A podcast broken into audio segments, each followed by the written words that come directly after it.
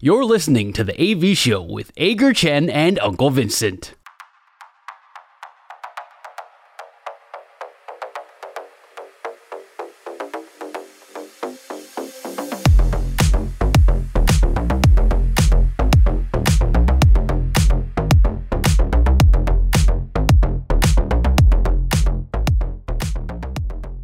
我觉得呢，我们两个两个两个崩溃到这里哦，我们应该要要要引进另外一个 理性的声音啊。我们我们 他有理性吗？没有，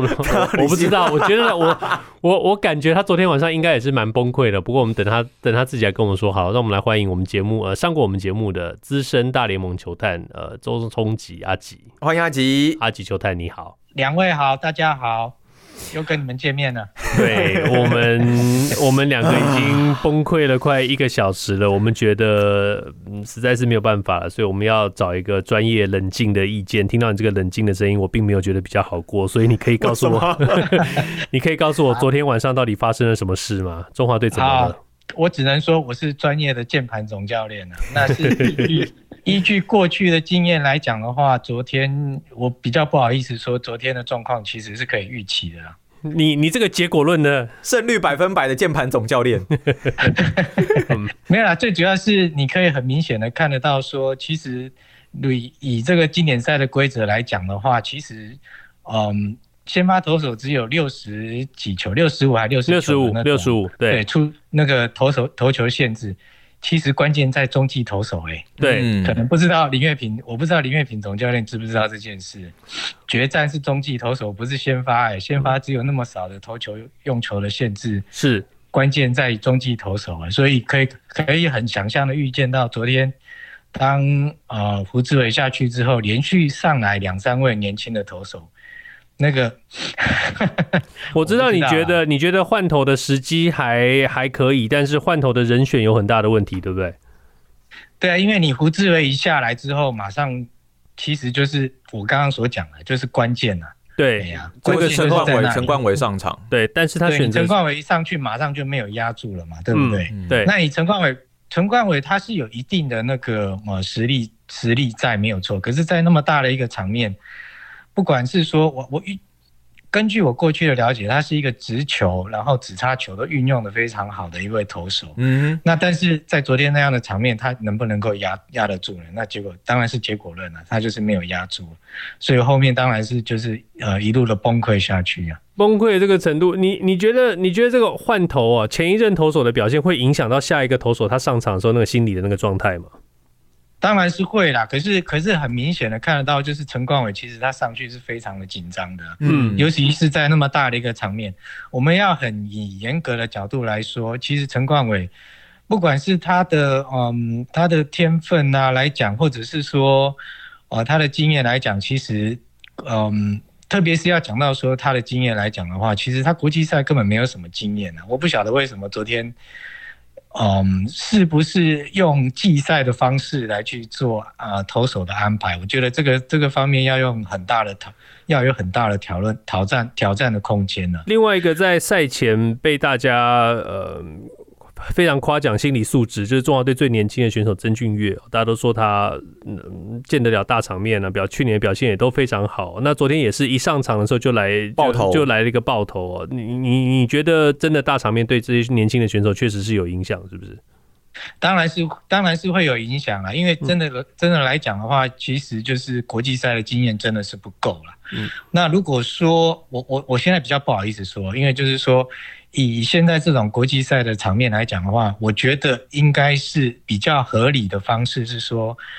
你在准备后援投手的时候，不是一个一个的排，而是一次要准备两个。嗯，什么样的场面你派什么样的投手上去，我觉得这样是比较能够符合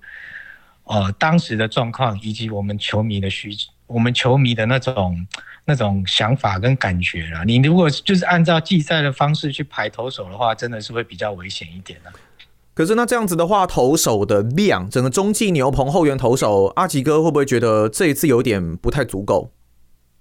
嗯，以这样子来讲的话，其实就是在安排的时候，当然是非常非常的困难的，因为毕竟这个投球的限制实在是对于一个调度来讲，真的是非常的困难。可是就如同我刚刚所讲的，最好的方式真的就是一次排两个，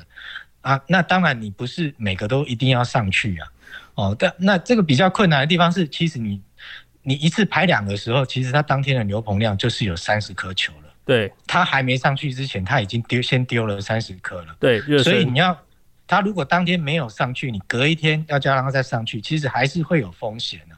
但是，如同我刚刚所讲的，这次经典赛的的的预赛的关键，其实就是中继投手了。对，特别以昨天那个情况之下，第二天是像今天，今天是 off day，所以昨天真的是可以全部都压上去的。对呀、啊，所以我是真的不知道。OK，我我知道你想要说什么，真的你是真的不知道教练团在想什么鬼，对不对？嗯、um,，好，我听你说的。我我只能说了，我只能 我我只能说了，我希望我希望以一个球迷的角度，我希望呃能够呃能够让教练团听见，就是说真的关键就是中继投手不。当然，中继当然先发也很重要，但是关键真的就是中继跟后援这一步这一块。我我希望后面三场能够做得更完美一点。我我我想要聊，既然我们在聊投手，我想要聊投手的那个相对面哦，就是捕手这个地方哦，因为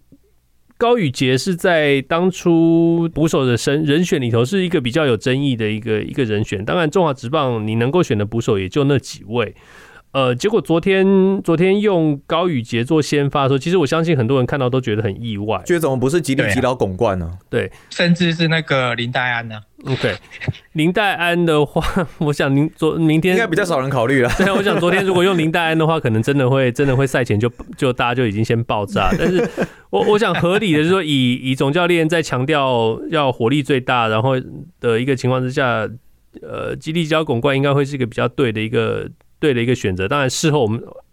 again 我们这个还是结果论，但是高宇呃对不起呃高宇杰昨天的这个状况确实好像没有在没有在掌握之中，因为包括第四局，其实像他在面对到林子伟右外野的传球，两度基本上都是处于一个漏球的状态。那在比赛前段进攻的时候，战术执行可能也失败。感觉得出来，好像已经信心受到蛮大的打击跟影响，所以在四局下半中华队有攻势的时候，大家会蛮疑惑的，就是说为什么在一二垒有人他上场打击的时候，却没有选择可能换吉利吉捞巩冠上来做代打？就阿吉哥你的角度来看，昨天的高宇杰的表现，你会有什么样子的一个看法？啊、呃，我会从比较接近情搜的角度来去看这件事情啊。以如果说以嗯高宇杰跟巩冠两个人的实力来讲的话，当然是都是相当的不错。可是高宇杰很明显的就是他的传球的背力各方面可能会比巩冠还要再好一点。嗯哦，所以可能在于赛前的情收，可能我不晓得是不是有这样子的报告出来，就是说嗯他们会觉得说巴巴拿马可能会采取一些盗垒的攻势啊之类的，所以需要一个背力比较好的投手。嗯。捕手，我的我的、嗯、我的想法会是这样，所以当初可能就是因为这样子的关系，所以他们会选林慧平总教练会选择让高宇杰先上的原因，我想应该是在于这里，就是嗯，高宇杰毕竟他的背力各方面似乎是比巩冠还要再好一点点呢、啊，是。呃，说到巴拿马情搜这一块哦，那个巴拿马他的总教练是你以前在亚特兰大勇士队的同事啊，那个个能不能跟我们说一下这位这位总教练有什么特别的地方？嗯，其实他就是一个嗯。呃，在个性上来讲，其实他就是一个很平顺的一个总教练哈。那以我们嗯，就是在球场上的英文来讲的话，就是呃，player player 啊，manager，就是一个很很很听，就是很很会带心会带心的总教练。对对对对对，所以你也可以看得到，昨天他在赛后的访问，他就是他表现的，他也没有很激动或什么，就是他他的他的给人家的感觉就是。这就是一场比赛啊，他没什么，他就是接着要再打下一场比赛，所以可以感觉得出来，就是说他昨天在于，呃，这个整场比赛的时候，他其实他的表现是算中规中矩啊。嗯，呃，他会是那种，我记得，呃，一七年的经典赛的时候，中华队被以色列打爆的时候，其实那个时候我们就有就有起底过以色列，以色列的总教练他是一个。怎么讲？我那个时候是说他是个老狐狸啦，他是是、啊，对，他是 Jerry Jerry Weinstein 是一个美国美国棒球界的一个一个奇葩，这个大学棒球最多胜的一个总教练，他是一个真的是一个老谋深算的一个人，所以中华队真的是败在他手上。那你这位这位巴拿马总教练，他他算是这种足智多谋型的吗？他是会那种出我们讲出奇兵的那种教练吗？其实可以，昨天从的比赛中可以看得到，其实他一开始根本没有采取太多的那种，譬如说盗雷啊，或者是呃执行战术，他就是很中规中矩的在打。等到你中断的时候啊、第一个就是呃掉了五分之后，等到你中段派了一些年轻选手上来的时候，可以就可以很明显的看得到，他就是准备要准备要试探你。哦，你到底哪里有问题？你的缺陷到底在哪里？所以就会比较多一点的战术出来。那特别是后面就是有多一点的啊盗垒的战术的产生，那就更很都可以很明显的看得到，中华队根本就没有办法应付。所以讲讲的难听一点是，巴拿马把中华队这场比赛也到后来就是当成热身赛在用了。对，可以这样子说了。对啊，那可以特别特别是这样讲，就是说昨天为什么你以中华队我们在讨论说捕手的运用来讲，那。嗯，像昨天呃呃巴拿马捕手的安排，就是我刚刚所讲的，就是 Bentancur，他其实就是一个背力非常强的一个捕手。嗯，当初勇士队为什么要签进去他？呃，以六十万美金，当时算是高价的一个价位来签进来签进这个选手，就是看在他的背力啊，所以就可以很明显的看得到，就是说。其实昨天这巴拿马的表现以及球员的安排上面，真的是算是中规中矩。什么什么球员、什么投手在什么上时间要上场，都是都是，嗯，排的都是相当的完美了，只能够这样子说了。那讲到关于可能对于球员的了解啊，那又或者可以说是可能情搜，或是可能对里外球员的资讯了解的一个程度，我就想要问一下阿吉哥，就是关于邓凯威的一个呃使用方式哦。在这一次比赛之前呢，当然丙总跟教练团其实他们对于凯威可以说是寄予厚望了，也认为说透过影片。哦，可以看到他有很棒的一个球威啊，然后一个很出色的表现。可是这一次，不管是在官办热身赛，还是说可能在呃第一场比赛上来之后，哦五球就出现两次保送的一个状况，一个出生球，一个四坏球，整个。控球的状况还是没有办法调整到一个程度，虽然他本身就并不见得是以控球见长的一位投手，但是表现也真的是比较偏差一些哦。在接下来，你认为对于邓凯威有什么样的使用方式？还有赛前是不是教练团对于他了解有些不足？阿戴，你不可以这样子陷害我。我没有陷害你啊，我是想要听到一些客观的看法。他是不但挖了一个坑，而且还一脚把你踢下去了。我是觉得接下来邓凯威的使用机会应该是非常的渺茫啊。我觉得阿戴，你真的是在害我。嗯、我觉得邓凯威应该接下来呃的使用的使用场合真的是会比较比较少一点啊。可是赛前是不是因为因为其实在这一次呃有跟一些朋友聊，他们也说这次当然中华队教练团可能比较没有时间到美国那一边实际的可能去看，大部分都是透过可能呃球探或者是说可能影片的一个方式，这真的会有很大的一个落差吗？对呀、啊，嗯，我觉得这样子啊，就是说这样子讲啊，因为当初应该是有秦州的小组去到美国，嗯，然后实际的去看看邓凯威的状况。我想这个方面来讲的话，应该是林卫平总教练当初选邓凯威进来，而不是我们后来在比较事后结果论的是，而为什么不选林玉敏？就是嗯，古堡毕业，然后现在在小呃响尾蛇。小联盟体系丢了非常好的林育民进来的一个，我想当初林林月平总教练应该是有听从这个相关的那种情搜啊，或者是其他小组这种辅助小组的的判断，所以才会选进邓凯威。那我想邓凯威最大的问题，其实我们嗯来看的话，其实这几场比赛下来看起来，就是他其实没有执行，就是嗯执行的能力啊。并不是说他的天分不够好，但是以比赛的角度来看的话，以目前他的状况，真的是比较没有执行战呃教练或者是甚至是捕手的要求。我的我我我我的说法是说，当捕手要你丢这一颗球，他没有完全没有办法丢进去啊。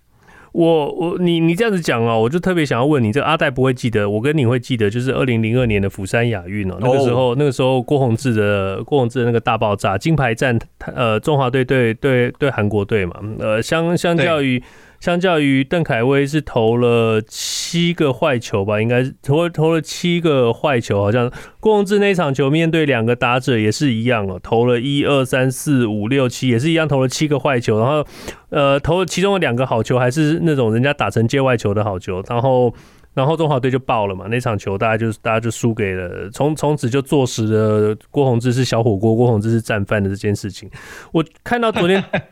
对，我看到昨天邓凯威的那个状况，我确实觉得有有一种强烈的这种既视感。对对对，好像同样事情又再发生了一次。嗯，不晓得你觉得这种是旅外选手突然这样子空降回来面对这样的比赛，从郭宏志到邓凯威，这到底是技不如人，还是没有办法承受压力？哎、欸，我想问一下，当初郭宏志是直接从美国到釜山那边吗？有没有回来？没有，直接过去。哦，所以就也是跟邓凯威一样，就是直接在赛前的时候来报道。其实就是相相似的状况，完全一模一样，对，完全一模一样，对啊。所以其实我觉得应该就是邓凯威他完全没有进入状况了。嗯，对啊，就是因为呃，邓凯威其实邓凯威还有热身赛，郭宏志那次连热身赛都没有。对、啊，所以所以我想大致的状况应该是是。是，就是完全没有进入状况了，可能就是时间上真的是太急促了，没有跟队友之间建立一个很好的默契啊。特别是跟邓凯威的部分，真真的是跟捕手没有建立好默契。那我觉得唯一能够给邓凯威的鼓励，就是说当年郭泓志经历了亚运，最后还是一样上了大联盟。有、嗯、对啊，所以只只能这样子讲。另外一个，我觉得我想要问你的就是说，呃，我们这样子看起来啊，其实旅外选手跟中职的选手还是有一。面对这样的大比赛，我们不要讲他们本身的体能条件或球技，但是面对这种大比赛的临场的这个表现，旅外选手确实还是胜过中职的这些选手哦。呃，中职这些选手，我想我们今天讨论过，唯一的例外大概就是姜坤宇吧，对，对不对？昨天打得特别好，他能够交出、嗯、交出跟中职类似的类似的这个成绩。我我们有讨论到一个点，就是说，是不是中职的这个舒适圈呢？就是你整你你一整个球季面对的对手就是这几个选择而已。这个舒适圈是不是害了中职这些选手？他们在适应适应的能力上，比起大家旅外选手就差了一截。当然是这样子啊，我觉得，嗯。哎、欸，等一下，我好像又被 Vincent 这样子，你也被踢下去了，没有哦，你也被踢入这个坑，没有哦，没有哦，你也你也害我一次啊！我我要我要很老实的说，就是嗯，嗯，其实以我的角度来看，真的中职的打者，不管是嗯，他们是不是曾经旅外过，嗯，那以中职的打者，他们从小这样一路养成下来，他们打球的方式，我是说打击啊，哈，打打球的方式，真的一，一一。这就是一连贯下来，其实根本就是没有什么太大的那种改变了。所以大家都是在一样的环境之下，然后这样子一路打上来，打到职业。固然成绩表现上可能是非常的，嗯，账面上的成绩非常的优异。可是真的面对到那种 WBC 特别这种比赛，这种很高高强度的这种国际赛的时候，可以很明显的看到，根本就是没有办法应付啊。我知道你对于那个巧打跟推打这这这种事情，你是有很有意见的，对不对？对，我真的非常非常的有意见啊。那，嗯。我真的没有办法同意，就是说这种基层，等一下我要被你害第二次了。没有啦，嗯，我真的没有办法同意，就是台湾基层教练呃一贯以来的教法，就是内脚拉、外脚推这种很一言堂式的，就是大家都这样教，然后大家也就这样学。我觉得真的是没有办法，因为大家会告诉你说彭正敏就是这样子打啊，反向攻击啊，对。但是我我觉得他们忽略一个重点了，就是在选手在养成期间的时候，你给他给他的太给了他太多的资讯，给他太多的决定要做。你跟他讲说内角要拉，外角要推，你就变成说他在看投手投球来的时候，他还要想说这球，我先想这球是好球，会是好球还是坏球，然后要看这球是直球还是变化球，然后要再看这球我能不能打，然后再来我再想说这球是内角，我要拉还是要推。你你你这么多的决定。要一个选手在那么短的时间里头做出来是不行的。为什么？为为什么我们从美国职棒的时候，我们学到就是说，不管是什么样的球，你决定你要打，你就是全力挥击。正宗者就是这样啊。对啊，所以其实可以看得到，就是说，嗯，以我过去以往参加过几次训练营的经验，就是可以很明显的看到。当我们把一些国中甚至是高中，就是比较优异的打者送去训练营，我是说之前美国大联盟在台湾办的训练营的时候，就可以很明显的看得到那一些小朋友他们在打击这方面，就是。大家都长一模，大家都长一个样子啊，甚至是内角球，他也就是往右外，也就是直接用推打，因为他根本没有办法分辨。但是你用敲打的方式，哦，用这种推打、用碰的方式，他的确可以变成安打，他的确可以上垒啊。所以大家都是这样子打，所以我真的是非常的失望。那对于这种打击这方面，我想以中职来讲的话，我不晓得这几这几年来是不是有什么太大的改变。那如果说都没有一个嗯比较大的那种进步来讲的话，我真的是不期待这种嗯台湾中华队在国际赛会有什么在打击上面很大的突破。很多人在讲说陈金锋的这个球来球来就打是在讲干话，但是但是球来就打其实是。帮助打者简化了这个 decision making，就是做决定的这件事情。就是说，你决定要打，你就是全力的打。那其实中华队历年来，我们今天讲到历年来，你看到的这些第四棒的这个人选中，不管是不管是陈金峰，不管是林志胜，甚至是大家觉得的是巧打的彭正明。好了，彭正明这个天赋是在不一样的地方，所以你先我们先不要想这件事情。即使还有现在的张玉成，然后这这从热身赛我们一路以来看到这个正宗者，他们挥棒一决定，那就是像开枪一样的。你你开枪没有、啊、开枪没有开一半的，你决定为什么为什么为什么老美在讲棒球，不管是投球跟打击，都会讲 pull the trigger 开枪扣扳机的意思就在这里，就你决定要走就是全力。我真的是不希望看到就是接下来的三场比赛，嗯，在于打击这方面，就是希望能够看得到他们真的就是用用全力在挥击啊，没有真的没有什么太大的那种给你还要想。想偷机取，我不好意思说，就是偷机取巧的方式要上垒，那个真的是没有机会的一件事情呢。对，为什么我们的我们的教练团会一直想要出骑兵？应该是这样子讲啦，就是，嗯，毕竟教练在于这种比赛，他还是会有一些，我不好意思说是不是人情的包袱哦，或者是说他对于这种，嗯。呃，情搜这方面他是非常的倚重，所以他会去依照这一些的角度，他去呃临场去安排要上场的球员。我觉得这样子有好有坏啦。大家现在收听的是 AV 秀，只有在 AV 秀你才会听到这么尖锐的问题跟这么诚实的来宾，然后也只有像阿吉球探这么诚实的来宾才会不停的被我们邀请到节目上来。我我真的是觉得李岳平总教练他的包袱真的是非常大了，对啊。呃，那我们就就就讲讲到这里就就就好了啦，就祝福中华队啦，希望中华队接下来就一样啦，希望越来越好，打爆我们的脸。非常非常感谢阿吉球探被我们不停的推坑，还不停的告诉我们 这些心目中球探心目中的大实话，谢谢阿吉，谢谢阿吉哥，好，谢谢谢谢谢谢大家，OK，拜拜，拜拜。